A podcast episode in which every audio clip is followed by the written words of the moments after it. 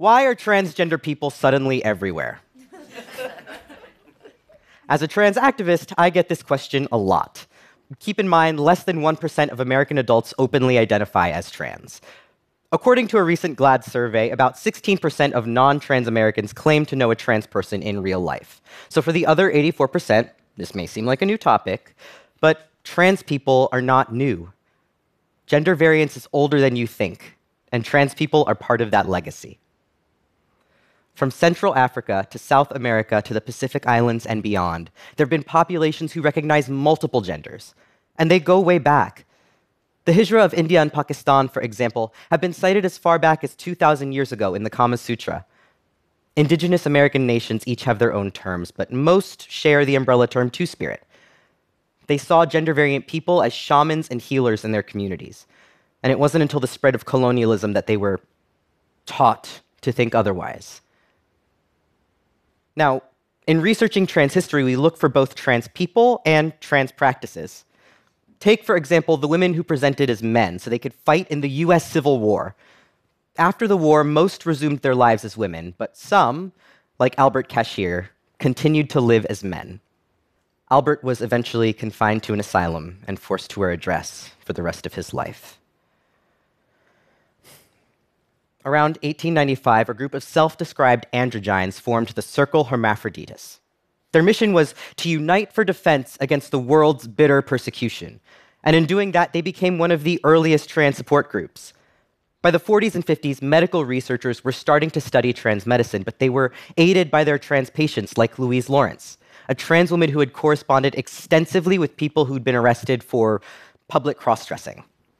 She introduced sexual researchers like Alfred Kinsey to a massive trans network. Other early figures would follow, like Virginia Prince, Reed Erickson, and the famous Christine Jorgensen, who made headlines with her very public transition in 1952.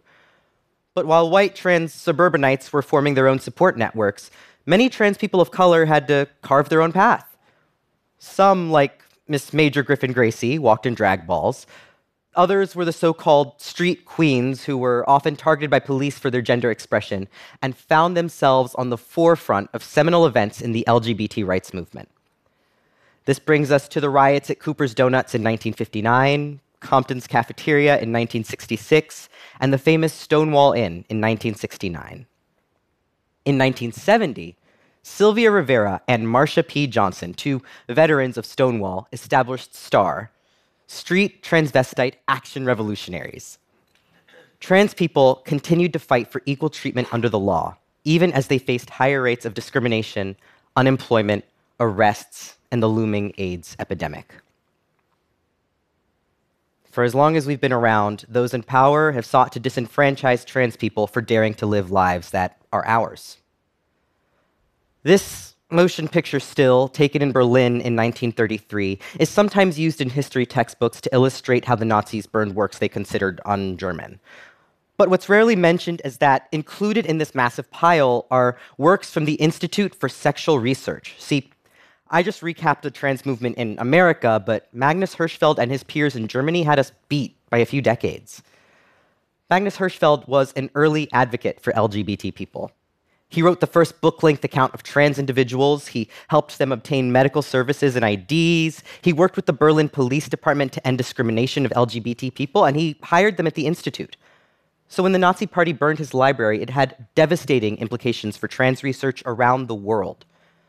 This was a deliberate attempt to erase trans people, and it was neither the first nor the last. So whenever people ask me why trans people are suddenly everywhere, I just want to tell them that we've been here.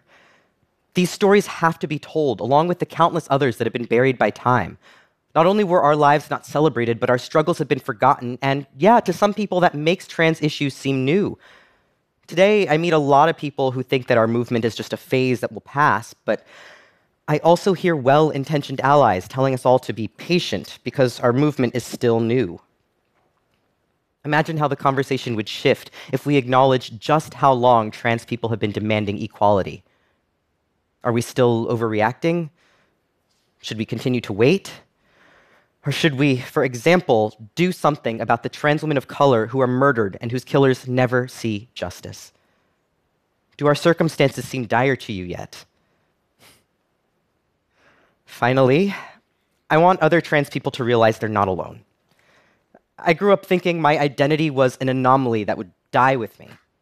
People drilled this idea of otherness into my mind, and I bought it because I didn't know anyone else like me.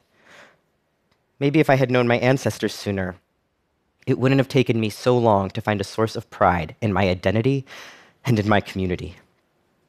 Because I belong to an amazing, vibrant community of people that uplift each other even when others won't, that take care of each other even when we're struggling, that somehow, despite it all, still find cause to celebrate each other to love each other, to look one another in the eyes and say, You are not alone. You have us, and we're not going anywhere. Thank you.